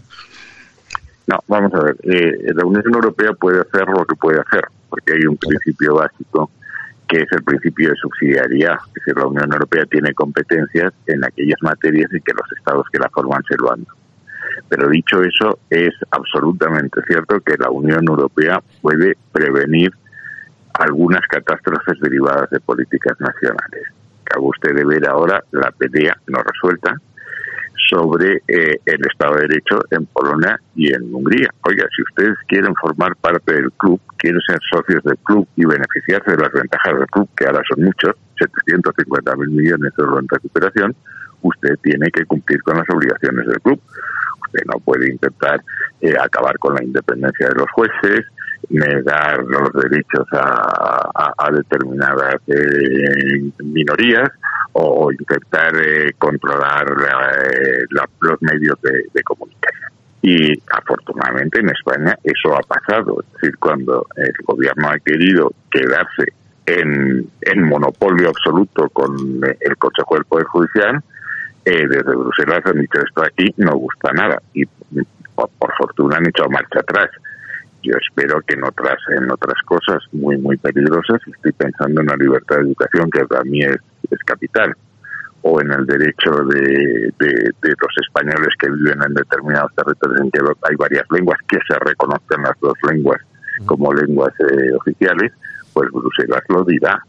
O es que estas cosas se suelen advertir primero por lo bajini y solamente si, si el tema va mal, el tema se plantea en el Parlamento, en la Comisión de Peticiones, o lo plantea la Comisión o lo plantea el Consejo. Eh, gracias a Dios estamos en la Unión Europea y eso mm, fija un perímetro del que uno no se puede salir. Y yo creo que el gobierno lo debe saber, el y desde luego eh, Unidas Podemos lo sabe, porque eh, estos eran entusiastas de Cipras. Usted se acordará, a Cipras le dijeron, oiga, a ustedes le damos el dinero para sacar a la economía griega del hoyo, pero usted tiene que hacer determinadas cosas. Dijo que esas cosas no le gustaban y que atentaban a la soberanía nacional y, planteó un referéndum para que apoyasen esa negativa y los griegos lo hicieron. Y los europeos dicen, pues está muy bien, usted es muy dueño de hacer lo que le gana, pero nosotros también somos muy dueños de no darle, no darle el dinero y tuvo que echar marcha atrás y al final perdió. Es decir, que yo creo que el, el, el hacer cosas raras en, en, diplomacia eh, tiene resultados muy malos. Y yo creo que Europa, la Unión Europea, es una garantía de que hay determinadas líneas rojas que no se pueden traspasar. Y eso es el Estado de Derecho, ¿eh? Y eso es tan importante como derechos, libertades, separación de poderes, economía, economía de mercado, etcétera, que son los pilares de lo que llamamos las democracias liberales, las democracias occidentales, que es lo contrario de esas democracias iliberales que hay por la derecha y por la izquierda. Muy bien, señor Margallo. Vamos a acabar con una pregunta si la realiza Jaime Caneiro. Don Jaime. ¿Qué tal, don Margallo? Buenos días. Bueno, un placer y un, y un privilegio. Algunos ya le echamos de menos en España. Mire, le, voy a hacer una pregunta muy, muy corta. Eh, conocemos recientemente que Eslovenia se ha sumado a Hungría y a Polonia para vetar lo que son los presupuestos eh, europeos, en este caso el Fondo de Cohesión, eh, y está la cosa ciertamente complicada. Lo comentaba usted durante la entrevista. ¿Qué cree realmente que, pasará finalmente, señor ministro? Y luego le hago una última pregunta. Conocemos Biden, presidente de Estados Unidos, y ¿qué cree que puede pasar o cómo puede afectar el, cambio de gobierno de Estados Unidos en las relaciones internacionales de Europa y España en este caso, señor ministro? Vamos a ver, en la primera pregunta, la Unión Europea no puede eh, aceptar un chantaje en una materia tan delicada como el mantenimiento del Estado de Derecho, porque Europa es una unión de derecho o simplemente no es, será otra cosa, sin unos valores comunes que son los que priman en las democracias occidentales, a los que me he referido, compromiso irrenunciable con derechos y libertades, separación de poderes, economía de mercado y multilateralismo, es decir, que sean los organismos internacionales los que resuelvan los conflictos entre países y no volvamos a las situaciones anteriores a la Segunda Guerra Mundial, sobre eso no se puede renunciar. Y yo espero que estos países acaben, acaben entendiéndolo. Y si no, pues habrá que ir por la tremenda. Claro, tenemos el artículo séptimo del Tratado de la Unión Europea que dice que se puede privar de derecho de voto a los países que incumplan con esos valores. Y entonces, pues habrá que ir por ahí. Pero lo que no podemos es ceder ese chantaje porque si no, mire, eso da un resultado fatal. Con el Reino Unido hemos estado bailándoles el agua durante no sé cuánto tiempo para que al final nos peguen un potazo y se vayan. Yo creo que eso no llevaría a ningún sitio y desde luego sería desnaturalizar la OTAN. Con Biden, ¿qué es lo que va a pasar? Biden yo creo que eh, se va a dedicar mucho a política interna, ya lo ha dicho. El comité de... Eh, ha, creado un comité de expertos, pero expertos de verdad, como no, no como lo de aquí, para luchar contra la pandemia y tiene que salvar una economía que ha sufrido enormemente. Por tanto, la política internacional va a ser una política de segundo, por lo menos en la primera fase, de segundo rango, no va a ser la primera prioridad. Pero ahí yo creo que sí ya han indicado bastantes cosas, que es va a respetar los organismos internacionales, cosa que no hizo Trump, muy poco respetuoso con la Unión Europea, nada respetuoso con la UNESCO, con la Organización Mundial de la Salud o la Organización Mundial de Comercio. Va a volver al, al, Pacto de París, que es la lucha contra el cambio climático. Si en Estados Unidos eso estaba, estaba cojo. en definitiva va a ser mucho más multilateralista que era. Va a reforzar los lazos de la Alianza Atlántica, pero también con un pero, ¿eh? nos va a obligar a todos los demás a poner la parte que nos toca, a pagar la cuota que nos toca, que no lo habíamos hecho. Ya lo había pedido Obama, lo pidió Trump de la forma que suele pedir las cosas Trump, pero Biden va a hacerlo.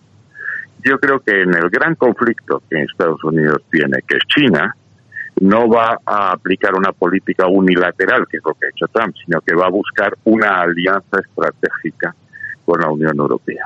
Y yo espero que con nosotros retome aquel gran proyecto que era el acuerdo de libre comercio e inversión entre los Estados Unidos y la Unión Europea, que crearía la zona de libre comercio más grande y más rica, más rica del mundo. Eso es lo que yo creo que va a hacer Biden. Y Hispanoamérica veo que con buen criterio a ustedes les, les preocupa y a mí también. En la época de Trump ha, dicho, ha habido mucha retórica, mucha retórica, mucho ruido y pocas nueces. Es decir, él ha dicho que iba a ser muy duro con las dictaduras de izquierda, con los populismos de izquierda, cosa, declaración que todo el mundo, todo el mundo razonable aplaude, pero no se traducido en nada. Es decir, el, castrismo sigue en Cuba, Maduro sigue en Venezuela, en Bolivia después de unas elecciones, después de la salida de Maduro, vuelve a ganar eh, el MAS. En Argentina han logrado que, que vuelva Cristina Kirchner de vicepresidenta con el presidente Fernández y en Nicaragua sigue Ortega, por tanto, eh, poco se avanza en ese tema. Biden yo creo que conoce mejor Latinoamérica y que va a tener una política más compensada y espero que con mejores resultados, porque insisto, con Trump no ha habido ninguno. Y el, esto que cuenta la extrema derecha de que Biden está más cercano a las dictaduras latinoamericanas, no es verdad. Biden reconoció a Guaidó, el primero que reconoció a Guaidó como presidente legítimo de Venezuela y estoy seguro que dará mejor trato, permitirá más entradas a Estados Unidos de los, de los venezolanos que por desgracia están fuera de su país, que hay 5 millones y medio de venezolanos fuera. Y Trump dejaba entrar con cuentagotas. Yo creo que Biden será más generoso sabiendo que se trata de auténticos refugiados políticos y que el derecho de asilo es un derecho consagrado por la Convención de Ginebra. Bueno, ya veremos a ver qué es lo que sucede porque tendremos tiempo, por lo menos cuatro años que tiene por delante Biden. Bueno, o no sé si Biden... Bueno, yo soy muy de Biden, pero puse un tuit y me llenaron, me contestaron 117 mil todos de la misma cuerda, muy poco amables. Incluso un señor en televisión dijo que yo era un social comunista, lo cual creó una estupefacción en mi familia, francamente. descubrieron, descubrieron un nuevo margallo que decía aquel. Bueno, en todo, en, todo caso tampoco se fíe mucho de las redes sociales que los bots están, los robots en las redes sociales están a la orden del día, no, no pasa nada. ¿eh? Ya lo sé, ya lo sé, ya lo sé. Yo, eh, ¿Eh? yo no, yo en cuanto, en cuanto a lo que usted dice de Biden y Trump, no pienso exactamente igual que usted, pero lo que sí, lo que sí voy a hacer, lo que nunca voy a hacer es actuar como un bot y voy a respetar perfectamente lo que, lo que usted dice. No sé. ¿No le gusta Biden? No, no me gusta Kamala, que creo que va a ser la que va a gobernar al final. No, no, no, no, no se equivoque, yo conozco a Biden. Bueno, pero es que... Conozco a Biden y, y, y, desde luego va a gobernar, ¿eh? eso se lo garantizo. ¿eh? Bueno, bueno, bueno, ya, ya veremos, porque a mí, a mí si algo me preocupa... Lleva mucho tiempo esperando, como para una vez sentado allí y decir, ahora que venga la cámara. ya, ya, ya veremos, ya veremos que, ya veremos que vamos a tener tiempo y ya charlaremos la, la próxima no, vez. No, no, de verdad, créame, a las personas mayores cuando se nos da el poder decimos, aquí a mí nadie me toma el ¿eh? de, aquí, de aquí no me mueven. bueno, pues nada, don, don José Manuel García Margallo, un verdadero placer haberle tenido esta mañana aquí con nosotros en Buenos Días España en Radio Cadena y ya sabe que esta es su casa, tiene las puertas abiertas siempre que quiera. Pues muchísimas gracias. Un abrazo muy fuerte. Gracias a todos y un saludo muy fuerte. Esto es Buenos Días España en Radio Cadena Española. Aquí te contamos lo que otros quizás no pueden contarte. Atención, la demanda en los bancos de alimentos se ha disparado con la pandemia. Vuelve la gran recogida de alimentos, nueva y más segura para donar. Del 16 al 22 de noviembre te necesitamos. Pregunta al personal de caja en tu tienda o entrando en granrecogidadealimentos.org. Dona. Esto es Buenos Días España en Radio Cadena Española. Aquí te contamos lo que otros quizás no pueden contarte. Y ya estamos en tiempo de análisis, de actualidad, análisis político, con el director de la dialéctica nacional.es, con Debbie Rodríguez. Don Debbie, buenos días. Hola, buenos días Santiago, ¿qué tal estás? ¿Qué tal? En Alicante, ¿verdad? Siempre, siempre. Me quedo aquí. Te quedas, ya definitivamente, ¿no? bueno, bueno. Yo no sabía que sufríais tanto en París. Yo la verdad que no sabía. Yo pensaba que era la ciudad, la, la ciudad del amor y todo esto, ¿no? Claro, ver las películas. Eh, no, pero ya verás que poco a poco los inmigrantes vendrán del otro lado, o sea, del norte al sur, eh, para vivir en estas tierras tan bonitas que tenemos aquí en España, porque claro, no, yo, la verdad es que sí que está, se está muchísimo mejor aquí, ¿eh? Bueno, eh, de momento, ya ves lo que está pasando en Canarias. Eh, hoy hemos visto, bueno, ayer veíamos a la, a la diputada de Coalición Canarias, a la señora Oramas, eh, con exactamente con el mismo discurso que Vox contra la inmigración, que esto no puede ser. Y, y esta es una, una, señora que llamaba hace cuatro días xenófobos a los de Vox. Es que no hay quien entienda a estos políticos, Debbie.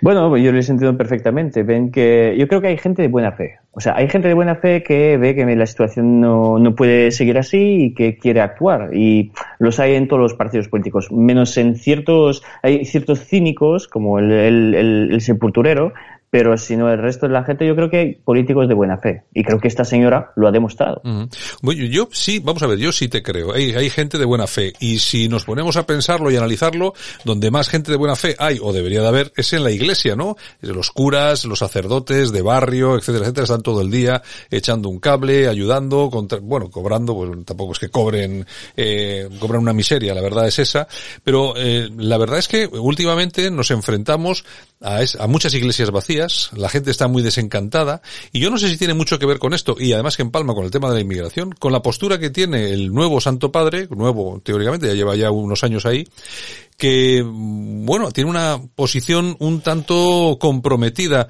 no solamente con el tema de la inmigración, aunque tiene mucho que ver, sino con el globalismo, la globalización, eh, que sobre eso también vosotros habéis escrito bastante en la dialéctica nacional. Sí, bueno, no, nosotros lo que hicimos es leer la encíclica del, del Papa Francisco cuando la, la, publicó el mes pasado. La Fratelli eh, Tutti. Exactamente, uh -huh. todos hermanos, todos hermanos, todos, ¿no? todos, a ver si todos. nos damos la mano y, y hacemos así, damos la vuelta a la tierra, ¿no? O sea, bueno, eso es una, una vergüenza. Ese, esa encíclica marcó de forma definitiva el fin eh, de la Iglesia como aparato ideológico conservador. Bueno, ya, ya no lo era, pero con uh -huh. esta encíclica ya, clara, ya queda bastante claro. La encíclica, yo creo que el, principal punto que se tiene que, entender ahí es que el Papa usa de, de este arma tan poderosa que se llama el ecumenismo. El ecumenismo es esa idea de decir que todas las fees, sea la fe musulmana, la fe judía, la fe católica o cristiana en general, es la misma fe con un mismo Dios y eh, en realidad detrás de eso hay una voluntad de promover una espiritualidad que además que es, no es una espiritualidad universalista, sino globalista, eh, sin identidad alguna, eh, algo que sería común a todos los hombres eh, sin mirar la cultura, ¿no? Eh, olvidando, de hecho, que la cultura eh, es algo que se construye gracias a una religión, ¿no? o sea, bien. El, esa encíclica realmente ya empieza muy mal, o sea, Francisco empieza su carta diciendo, me he sentido, eh, cito, especialmente estimulado para escribir esta encíclica por el gran imán Ahmad al-Tayeb, eh, con quien me encontré en Abu Dhabi. O sea, ya para empezar, diciéndote, bueno, pues mira, yo soy papa, pero lo escribí pensando en los musulmanes. Dice, bueno, ya empiezas bien, amigo. Y después sigue y dice, bueno, es que el, el bueno, es que es, eso no es nuevo, ¿eh? porque el Papa Francisco hay que recordarse un poco que en el noviembre de 2014 eh, estuvo en una mezquita, y no cualquier mezquita, sino la mezquita azul de Estambul, uh -huh. y estaba rezando en una mezquita con el gran mufti Ramir Yaran, ¿no? Y había, y había unos artículos de prensa y a, a algunos católicos que dijeron que no, que eso no era normal, pero lo hizo. O sea, el ecumenismo es una voluntad de, de sumisión eh, y, y, para él el catolicismo eh, solo es una forma de avanzar eh, con su, su, agenda globalista, ¿no? Uh -huh. creo que el ecumenismo realmente es la, el punto más importante de esta encíclica. Bueno, ya lo dijo Chesterton, ¿eh? el mundo moderno está lleno de viejas virtudes cristianas que se han vuelto locas.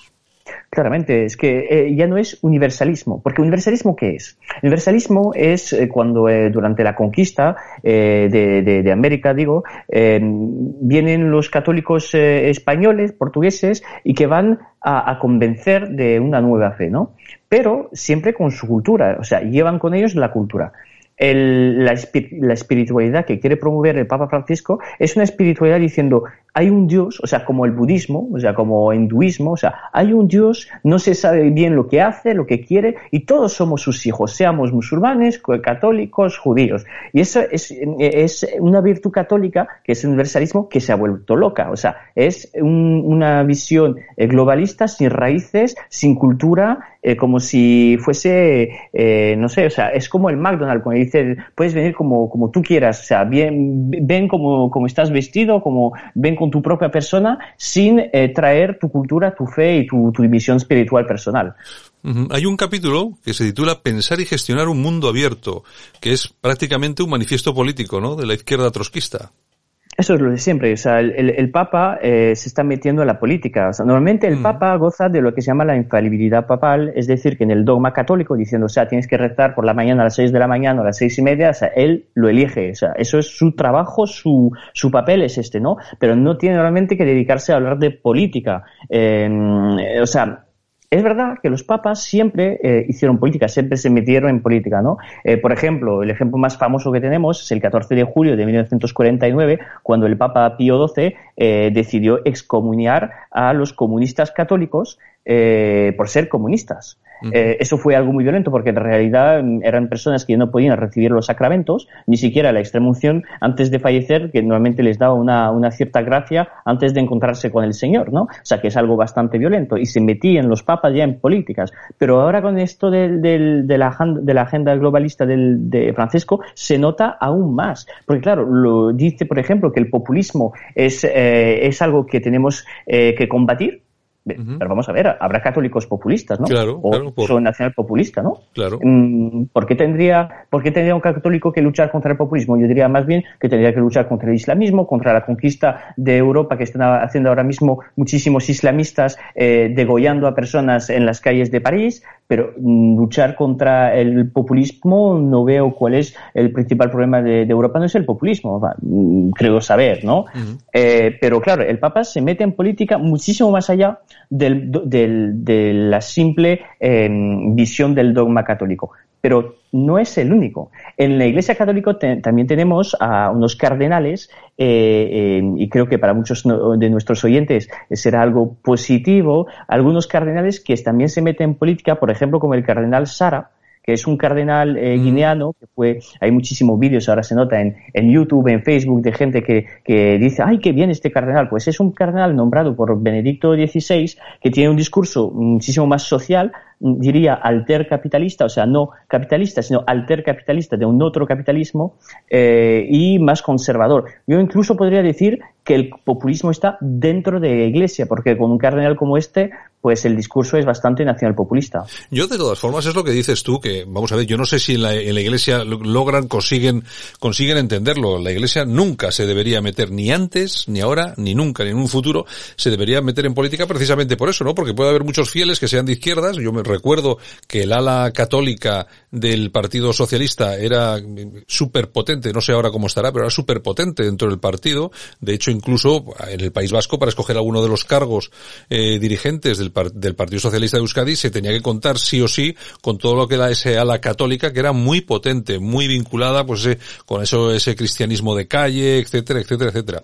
Pero eh, así todo, eh, uno tiene que entender que cuando uno está dando misa, puede haber un señor que sea socialista, puede haber un señor que sea del PP, puede haber un señor que sea de Vox, etcétera, etcétera, etcétera. En todo caso, y sobre todo hablando de la encíclica de la que estamos hablando hoy, es que llega en un momento eh, a decir dentro de, dentro de esa encíclica, llega a titular un apartado La política que se necesita. Es decir, que desde la propia Iglesia ya se nos está diciendo qué política es la que los católicos deben aceptar. Claro, claro, claro, pero eso siempre, siempre ha sido, o sea, lo del, del, catolicismo y de la izquierda, o sea, también hay otros ejemplos internacionales como por ejemplo el de Irlanda.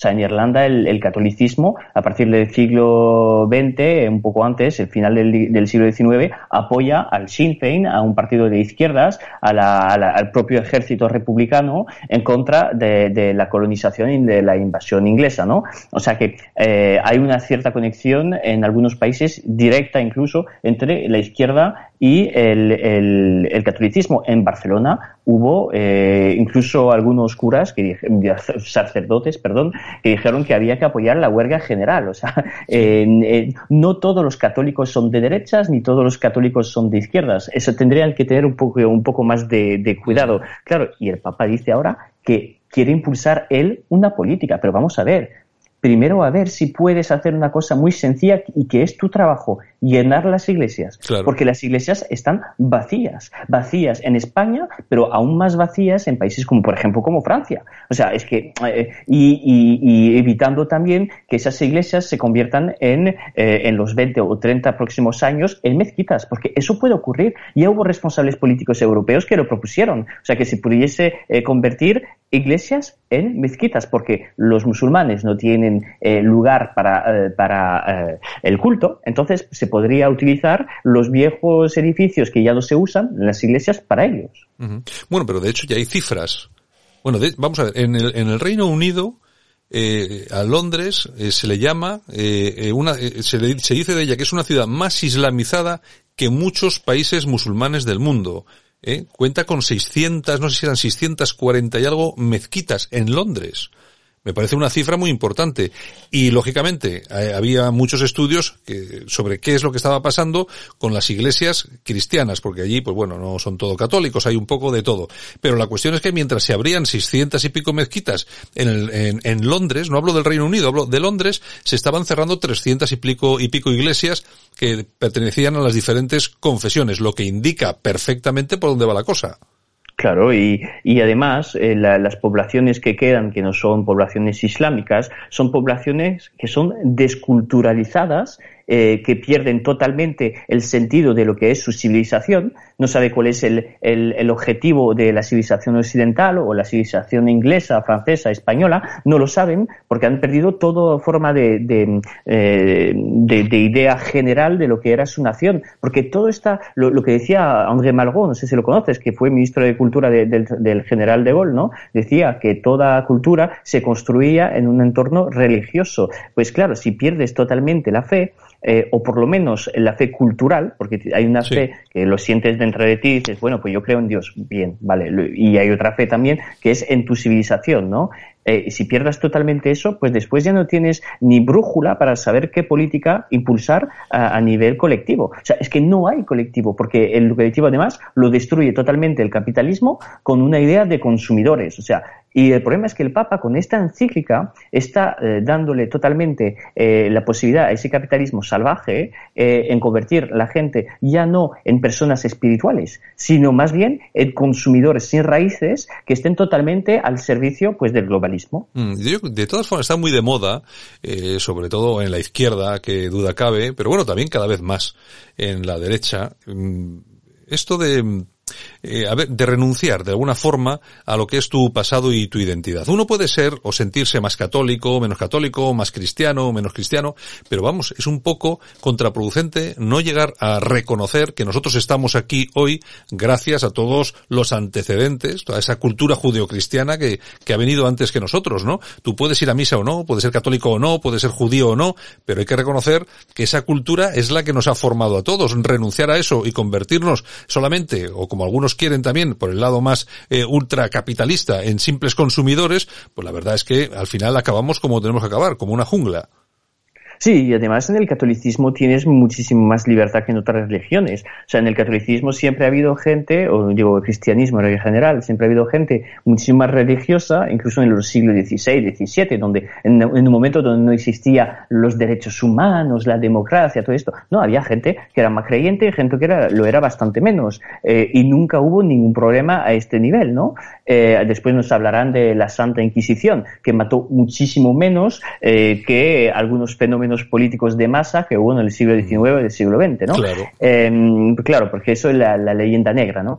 Pero el, el tema es, em, si tú no sabes eh, quién eres, si tú no sabes de dónde vienes, de quién, eras, quién eran tus abuelos, tus antepasados, de cuál es la tierra en la que te, te, te, criaste, pues no puedes saber cuál es tu objetivo eh, personal y, y, y, eso además genera malestar. O sea, a nivel individual genera malestar porque tú no te sientes bien en un mundo donde no puedes, no tienes las claves para entender tu propio futuro. O sea, no es posible. Eres un elemento que vive ahí y que entre las tiendas, el, porno y la televisión, pues de ahí no te mueves.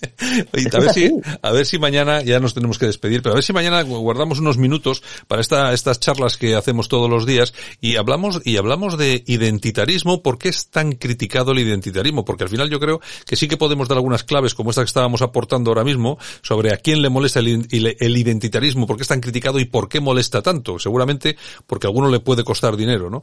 Pero bueno, yo si te parece, podíamos, podíamos charlar mañana sobre ello. Pues con muchísimo gusto, Santiago. Pues venga, Debbie, hasta mañana. Un abrazo muy fuerte. Hasta mañana. Esto es Buenos Días España en Radio Cadena Española. Aquí te contamos lo que otros quizás no pueden contarte.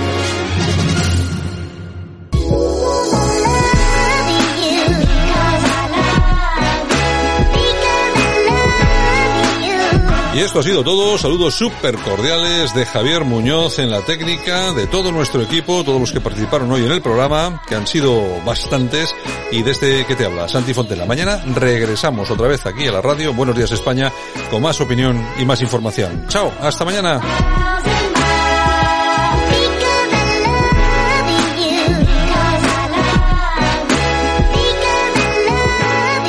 Porque Radio Cadena Española te ama.